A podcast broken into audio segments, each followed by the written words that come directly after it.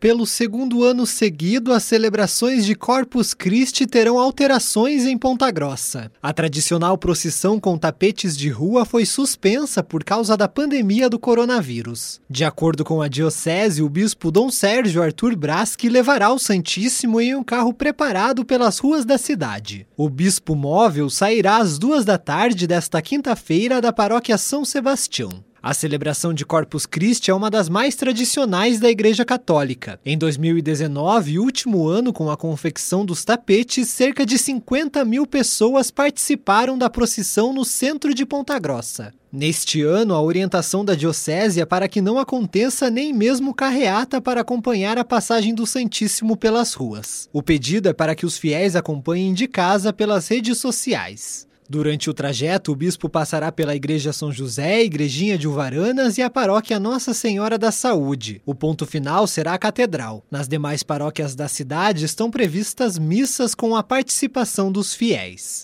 Tailan Jaros, repórter CBN.